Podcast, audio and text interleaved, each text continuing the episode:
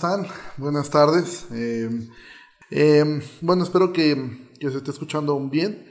Eh, y bueno, vamos a comenzar orando. Señor, muchísimas gracias por esta tarde, esta casi noche. Gracias, Señor, porque nos permites nuevamente poder estar aquí. Gracias por la vida de cada persona que se está conectando, Señor, en distintas ciudades, en Chicontepec, en Veracruz, aquí en Jalapa, Señor. Gracias por la disposición y gracias, Señor, porque has puesto hambre de, tu palabra en, ellos, Señor, y te ruego que tu palabra nos siga animando, nos siga enseñando, nos siga exhortando y nos siga hablando, Padre, para poder ser cada vez más como tu Dios. En el nombre de Jesús oramos. Amén. Bueno, pues vamos a, comenzar. Hoy vamos a tener el capítulo 3.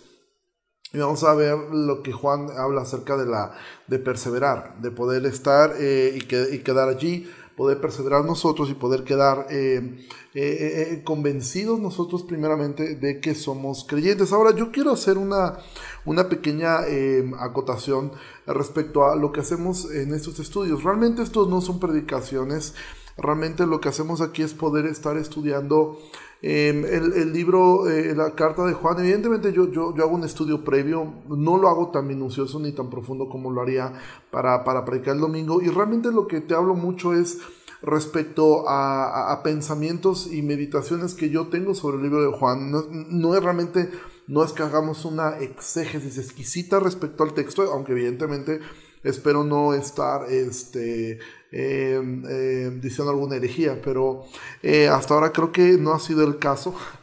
Pero, ¿qué es lo que estuvimos viendo? Bueno, yo quiero tomar desde el capítulo 2 un poquito la idea. ¿Qué es lo que Juan nos ha dicho en el capítulo 2? En el capítulo 1 nos dejó claro que, que Dios es luz. En el capítulo 2, que fue lo que vimos? Vimos prácticamente cuatro marcas que tiene un verdadero creyente. ¿Cuáles son estas marcas? Bueno, que un verdadero creyente es una persona que eh, guarda sus, sus, mandamientos, pero ¿cómo conoce eso? Guardando su palabra. Y eso nos lleva a qué? A vivir como Jesús vivió, andar como él anduvo. Y eso evidentemente eh, eh, para Juan andar como Jesús anduvo tiene que ver totalmente y muy cercanamente a amar a los demás. Y cuarto que vimos es que persevera. Ahora en la parte de perseverar Juan habla acerca del anticristo y vimos, eh, estuvimos viendo estos aspectos que, la Biblia habla respecto a, la figura del anticristo. Y, y, después pasamos ahora, llegamos al capítulo 3 donde Juan ha, ha comenzado el capítulo 3 diciendo, miren cuál amor nos ha dado el Padre para hacernos hijos de Dios y vimos y estuvimos meditando acerca de la importancia y la grandeza que tiene esto, poder mirar cuál fue el amor que el Padre tuvo para nosotros. Y ese amor se refleja desde el huerto del Edén, desde el huerto del Edén, como Él mostró amor, pasando por Noé, pasando por Abraham, pasando por, por cada uno de los patriarcas, por cada uno de los reyes, por cada uno de los profetas, por cada uno de los hombres que llevaron al pueblo de Israel de nuevo de la cautividad hacia Israel hasta llegar a Jesús. Entonces, Em, llegamos a este capítulo, al capítulo 3, y en el capítulo 3, en medio de estar hablando del amor de Dios, eh, Juan habla acerca de que una persona que practica el pecado realmente es del diablo. Y, eso fue lo que estuvimos viendo eh, la semana pasada, acerca también de lo que es el amor unos por otros, lo que significa realmente nosotros eh, amarnos unos a otros y cómo es que Juan todo el tiempo une tanto esto que tiene que ver que si amas a Dios, Tienes que amar a tus hermanos. Y hemos dado mucho énfasis en que amar a los hermanos eh, se está refiriendo principalmente a amar a tu iglesia local, porque es ahí donde tienes a tus hermanos. Evidentemente, si tú tienes hermanos en la fe, que tú conoces, que tú, que, que tú sabes y puedes constatar que son hermanos en la fe. Ellos son parte de tu familia. Tenemos muchos hermanos en la fe eh, eh, en esta ciudad y en otros países. Cada verdadero creyente es parte de nuestra familia, pero nosotros no podemos saber eso porque no tenemos una copia del libro de la Biblia de la importancia de pertenecer a una iglesia local donde puedas tú mirar a tus hermanos en la fe y es hacia ellos principalmente a los cuales mostramos este amor intencional. Evidentemente amamos al prójimo, amamos aún a, nuestros enemigos, no pagamos mal por mal, pero este amor del cual Juan está haciendo un énfasis se refiere principalmente a los hermanos en la fe, a los cuales tú puedes identificar de una manera muy rápida y muy fácilmente dentro del contexto de tu iglesia local. Y mira lo que dice el eh, capítulo 3, versículo 18, dice, hijitos míos, no amemos de palabra ni de lengua, sino de hecho y en verdad. Así fue como terminamos la semana pasada. Juan se identifica con nosotros y dice, no amemos. Él se incluye, él dice, no amemos de palabra. Sí, e, e, seguramente él también, todos hemos amado de palabra, a veces decimos más de lo que hacemos y eso es eh, eh, algo que Juan dice, tienes que evitar realmente eh, el hablar simplemente que amas a una persona, eh, deberías más bien demostrar más lo, el amor que las palabras. Y entonces aquí vamos a terminar el capítulo 3. ¿Cómo termina esto? Dice, versículo 19. Leo desde el 18, hijitos míos, no amemos de palabra ni de lengua, sino de hecho y en verdad. Y en esto conocemos que somos de la verdad y aseguramos nuestros corazones delante de Él. Entonces ahora Él va a decir, ok, ¿cómo yo puedo asegurar que eh, eh, mi corazón eh, está delante de Él correctamente? ¿Cómo puedo yo saber que estoy dentro de la verdad? ¿Cómo es que yo puedo, cómo es que yo puedo evaluar esto dentro de, dentro de mi vida? Y versículo 20 dice, pues si nuestro corazón nos reprende, mayor que nuestro corazón es Dios y Él sabe todas las cosas. Y aquí, este, este versículo realmente tú lo puedes mirar desde dos enfoques distintos. Tú puedes mirar que este versículo eh, que dice, en esto conocemos que somos de la verdad y, asegura, y aseguraremos nuestros corazones delante de Él. Y dice, pues si nuestro corazón, pues si nuestro corazón nos reprende mayor que nuestro corazón es Dios y Él sabe todas las cosas. Y aquí Juan pudiéramos tomar este texto desde dos ópticas, desde, desde dos perspectivas. Primer perspectiva, tú puedes mirar, si tu corazón te reprende, si tu corazón te está indicando, tu conciencia te está diciendo, hey, eso está mal, tú puedes mirar esto, que mayor que nuestro corazón es Dios. Es decir, Tú tienes que hacer caso a eso, pero entender que no hay condenación para los que estamos en Cristo.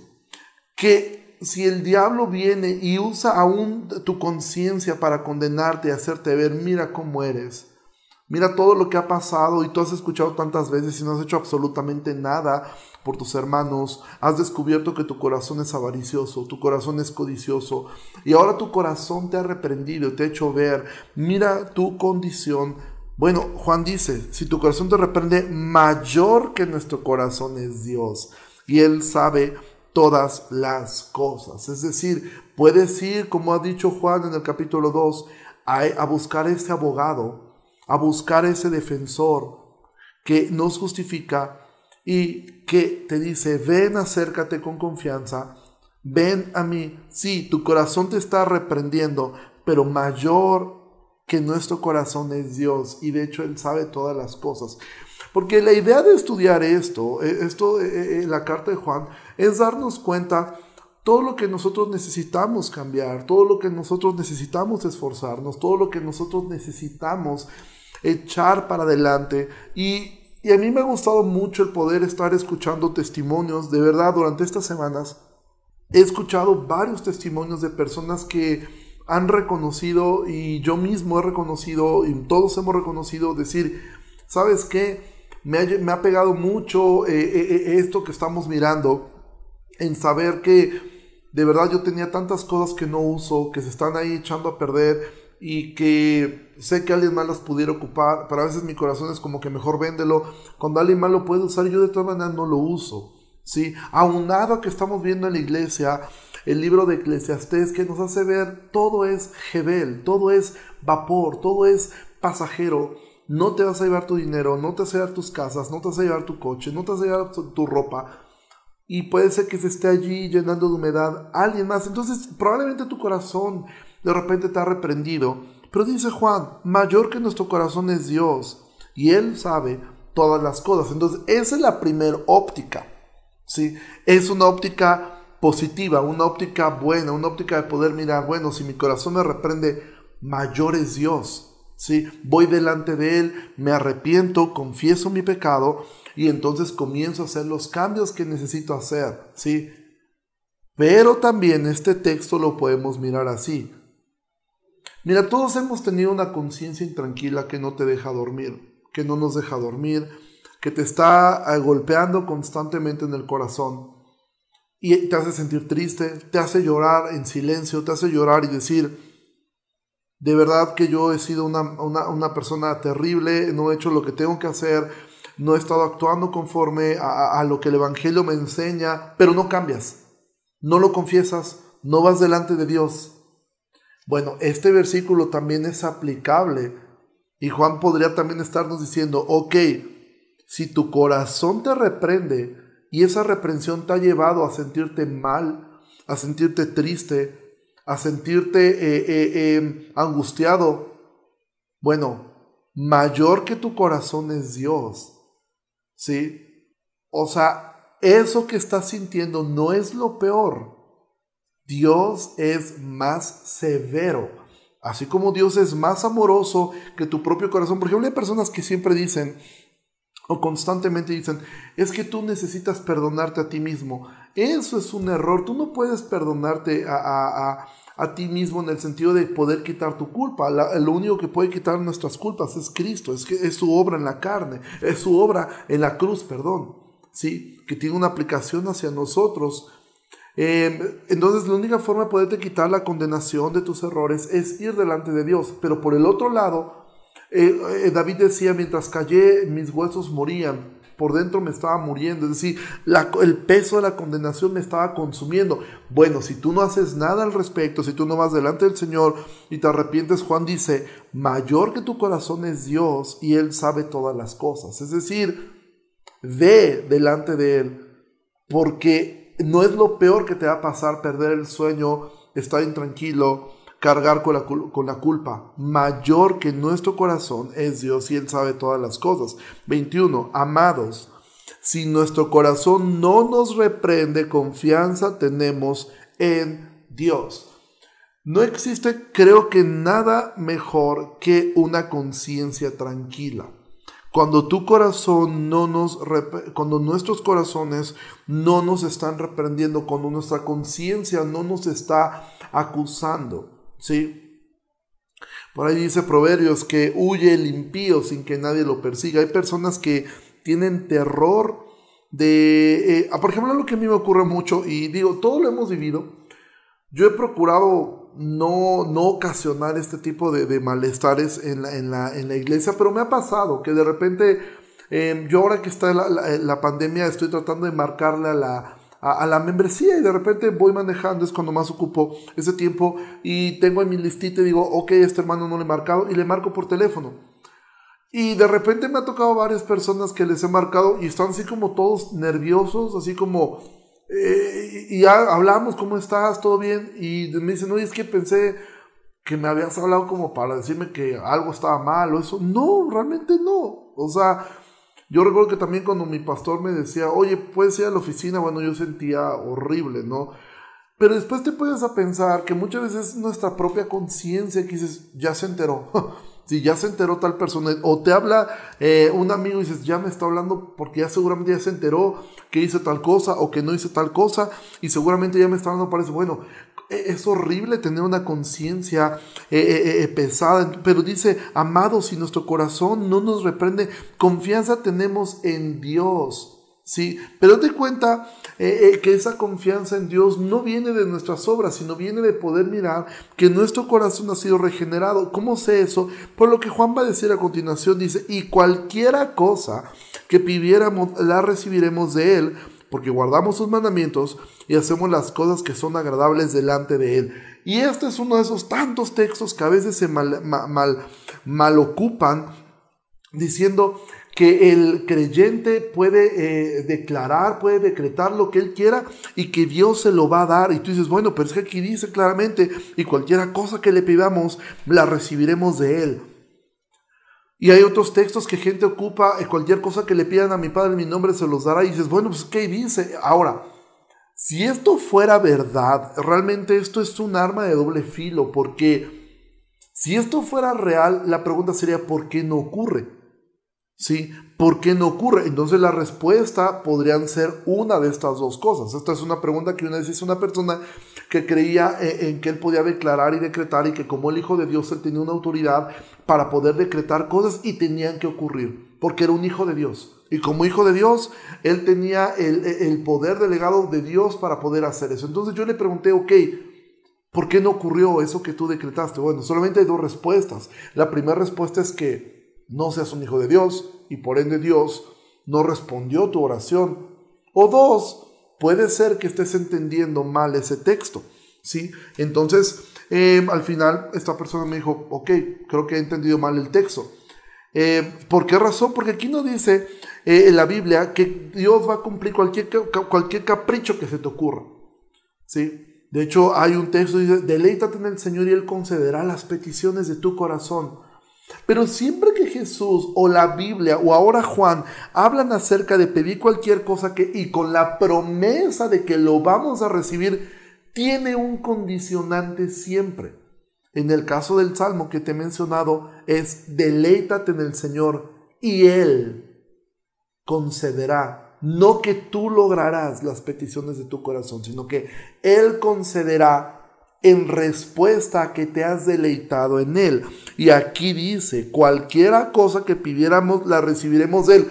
Si solamente tuviéramos esa, e, esa frase en Juan, entonces podríamos pensar, bueno, aquí dice claramente que puedo pedir lo que yo quiera y la voy a recibir de Él. Dice, porque guardamos sus mandamientos y hacemos las cosas que son agradables delante de Él.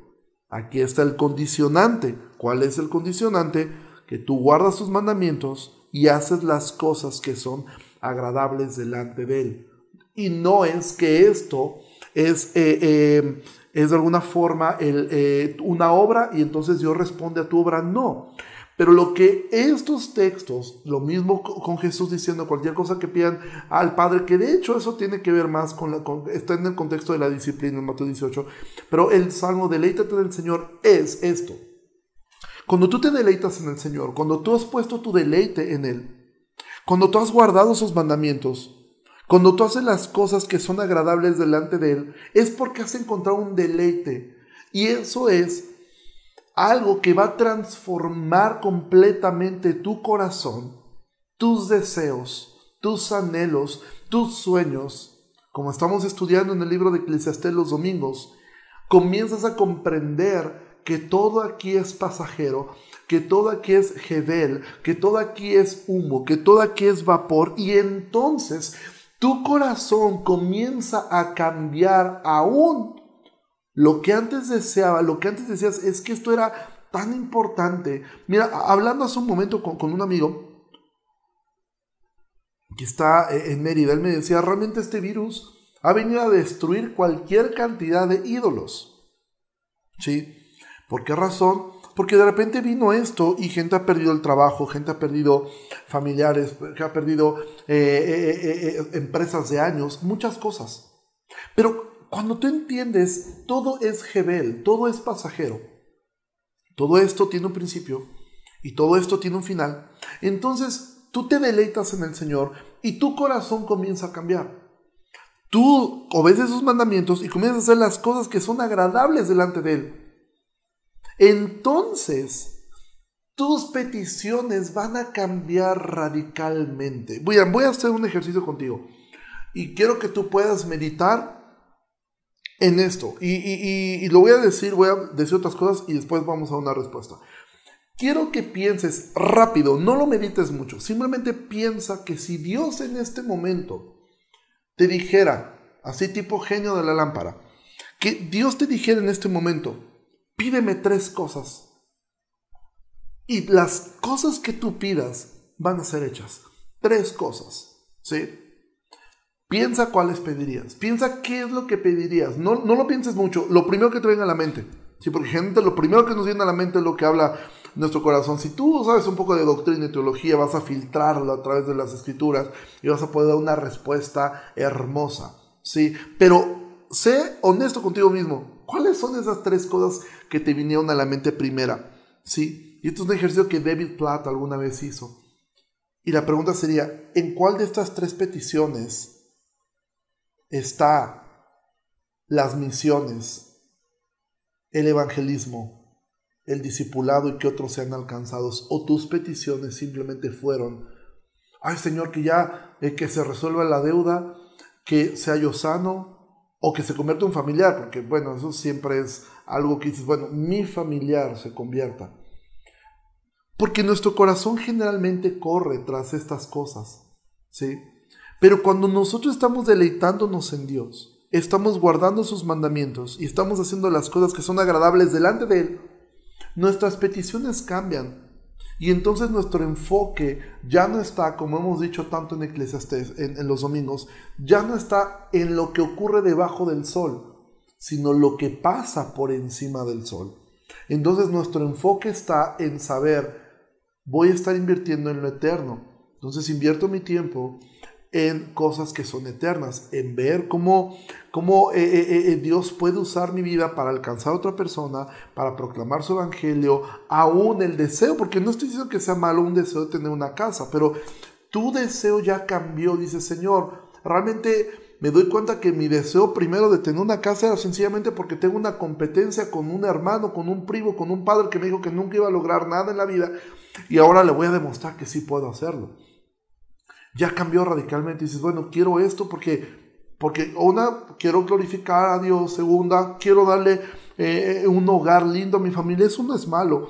Tercero, eh, sueño con que esta casa pueda ser un lugar donde tu palabra sea predicada, un lugar que pueda servir de testimonio para otras personas. Entonces, tus peticiones cambian. Estos, estos versículos, cualquier cosa que pidas al Padre, deleítate en el Señor con seis peticiones de tu corazón, no son mantras que nosotros repetimos y entonces Dios nos va a dar todo lo que nosotros queramos, eh, eh, como si fuera el genio, tú activas el mantra y entonces Dios va a dar lo que a ti se te ocurra. No.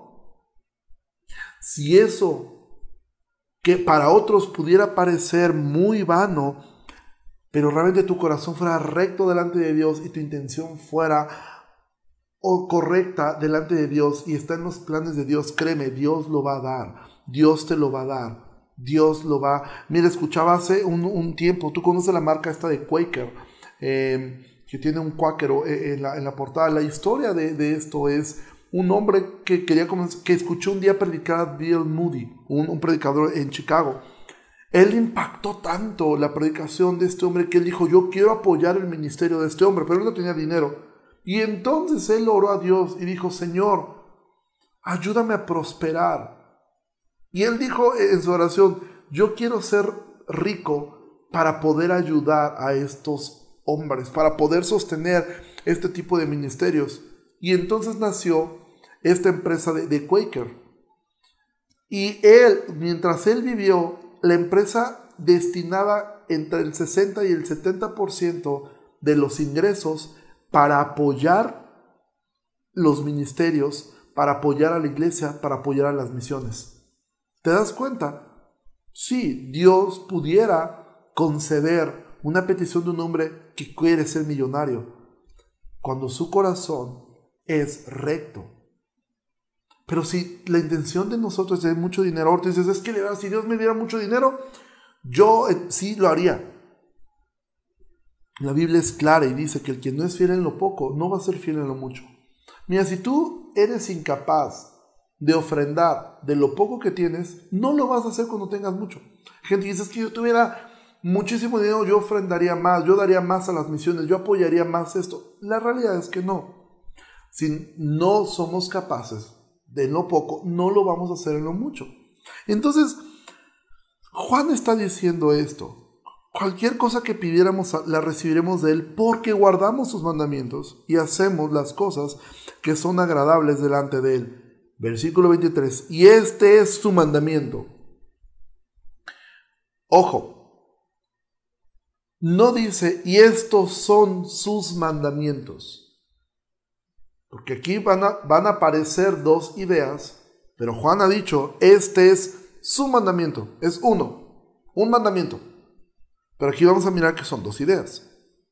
Y este es su mandamiento, que creamos en el nombre de, de su Hijo Jesucristo y nos amemos unos a otros como nos lo ha mandado. Y dices, bueno, a ver Juan, tú estás diciendo que este es su mandamiento, pero realmente debería decir estos son sus mandamientos. No. Juan, como hemos visto en el libro, en esta carta, todo el tiempo está haciendo esta conexión entre creer en Cristo y amar a tus hermanos, en amar a tu iglesia local. No puedes separar estas dos cosas. No se puede. Es antibíblico decir que amas a Dios cuando tú no puedes amar a tu iglesia local, cuando no puedes amar a tus hermanos en la fe. No se puede. Dice, este es su mandamiento. Un mandamiento. Este es uno. Está hablando de un mandamiento. Que creamos en el nombre de su Hijo Jesucristo. Que significa creer en Él, poner nuestra confianza en Él, creer lo que Él ha dicho, no solamente creer que Él es, que Él existe, es creer lo que Él ha dicho, creer, Él dijo que nosotros somos pobres, ciegos y desventurados, desnudos, que no podemos, que separados del nada podemos ser, bueno, yo creo entonces eso, que soy un pecador, que no merezco nada, que soy pobre, que no tengo ninguna forma de llegar a ser salvo sino es a través de Él. Eso es creer en el nombre de su Hijo Jesucristo y nos amemos unos a otros. Eso ya lo hemos dicho muchas veces y lo seguiremos diciendo porque el libro constantemente nos repite esta idea. Dice, y nos amemos unos a otros como nos lo ha mandado. No como a ti se te ocurra, no como a mí se me ocurra, no como yo piense, no como mi pragmatismo me lo indique. Juan dice claramente, nos amemos unos a otros como nos lo ha mandado. Hay una forma en la cual Jesús nos mandó amarnos. Hay una manera de amarnos y es ¿cuál es la manera en la que Jesús nos enseñó a amarnos? Bueno, Jesús nos enseñó a amarnos sirviéndonos unos a otros, soportándonos unos a otros, exhortándonos, animándonos, reprendiéndonos, entre nosotros. Esa es la forma como Jesús nos amó. Tú lo puedes ver. Jesús una vez le dijo a, los discípulos, ¿hasta cuándo los he de soportar? Jesús soportó a ellos. Jesús cuando tuvo que hablar con ellos fuerte lo habló. En una ocasión les dijo, también se quieren ir ustedes. ¿Sí?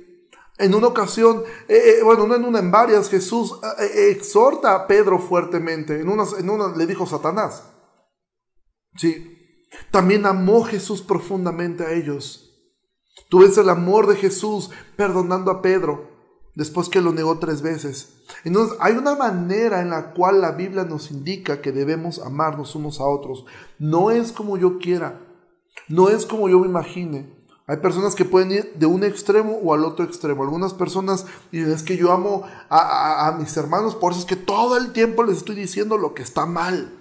Sí, les estoy señalando sus errores, les estoy haciendo ver que está mal y dices, bueno, no, también hay una parte donde hay que mostrar empatía, compasión, misericordia a, a los hermanos. Pero también está el otro extremo de los que se le quieren llevar tan en paz que son incapaces de exhortar a un hermano, de estorbar a un hermano, de decirle, hey, estás en pecado. Y en ese amor que te tengo, te tengo que decir, arrepiéntete. Y en ese amor que te tengo, si no lo haces, voy a traer a dos y te lo voy a decir nuevamente. Y en ese amor que ahora yo y dos más te tenemos, vamos, y si no te arrepientes, vamos a decirlo a la iglesia. Y en ese amor que la iglesia te tiene, si tú no te arrepientes, la iglesia te tendrá que expulsar. Eso es amarnos como Jesús nos lo mandó. Y en ese amor que te tenemos, mientras no te arrepientas, ni siquiera comeremos contigo. Ese es el amor como Él nos lo ha mandado. También el amor es, te voy a perdonar una, dos, tres, hasta setenta veces siete. Si tú vienes y, y, dices, me equivoqué, hermanos, perdónenme, yo lo voy a hacer y no voy a estar contando las ofensas tampoco. Y no voy a estar contando cuántas veces me has ofendido, cuántas veces me has fallado, tampoco. ¿Sí? Si tú vas delante del Señor como iglesia, la iglesia eh, eh, eh, nos debemos perdonar, nos debemos soportar, debemos cubrir las faltas, debemos ayudarnos unos a otros, no cerrar nuestro corazón. Eso es amarnos como nos fue mandado, no como nosotros queremos. Si una persona te dice, perdóname, la regué, hablé mal de ti, hice esto, hice aquello, tú deberías perdonarlo inmediatamente. No condicionar el perdón. ¿Sí? Es más, el perdón lo debemos otorgar aún si no nos piden perdón. ¿Sí? No toda la gente que te ha lastimado te va a pedir perdón. Hay mucha gente que nunca lo va a hacer. Algunos no lo harán por su dureza y otros no lo harán porque de verdad quizás no se enteraron que te hicieron tanto daño. Y nunca lo harán. ¿Sí? Pero tú, tú estás llamado a perdonar porque eso es amar como Jesús nos mandó amarnos. No es amarnos como a mí se me ocurre que debo amar a mis hermanos. Entonces, ni debemos irnos al extremo de, no, yo no perdono, ni irnos al extremo de, no, aquí no pasa nada, Dios nos ama y hay que perdonarnos, y mira, este, eh, eh, eh, no, no hay que meternos en ningún problema, hay que dar la fiesta en paz todos con todos. No, amados, tenemos que amarnos como Jesús nos mandó a hacerlo. Versículo 24.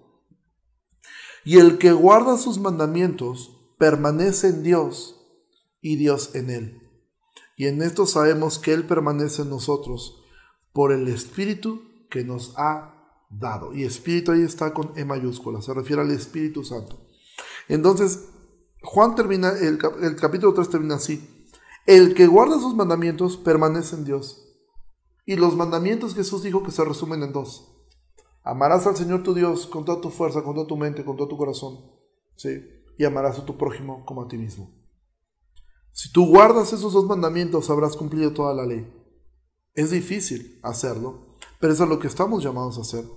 Si tú amas a Dios, amas a tu hermano, ¿sí? Amas a tu hermano, entonces Dios, Dios permanece en ti y Dios, y tú permaneces en Dios. Y eso es el llamado a permanecer. Permanecer.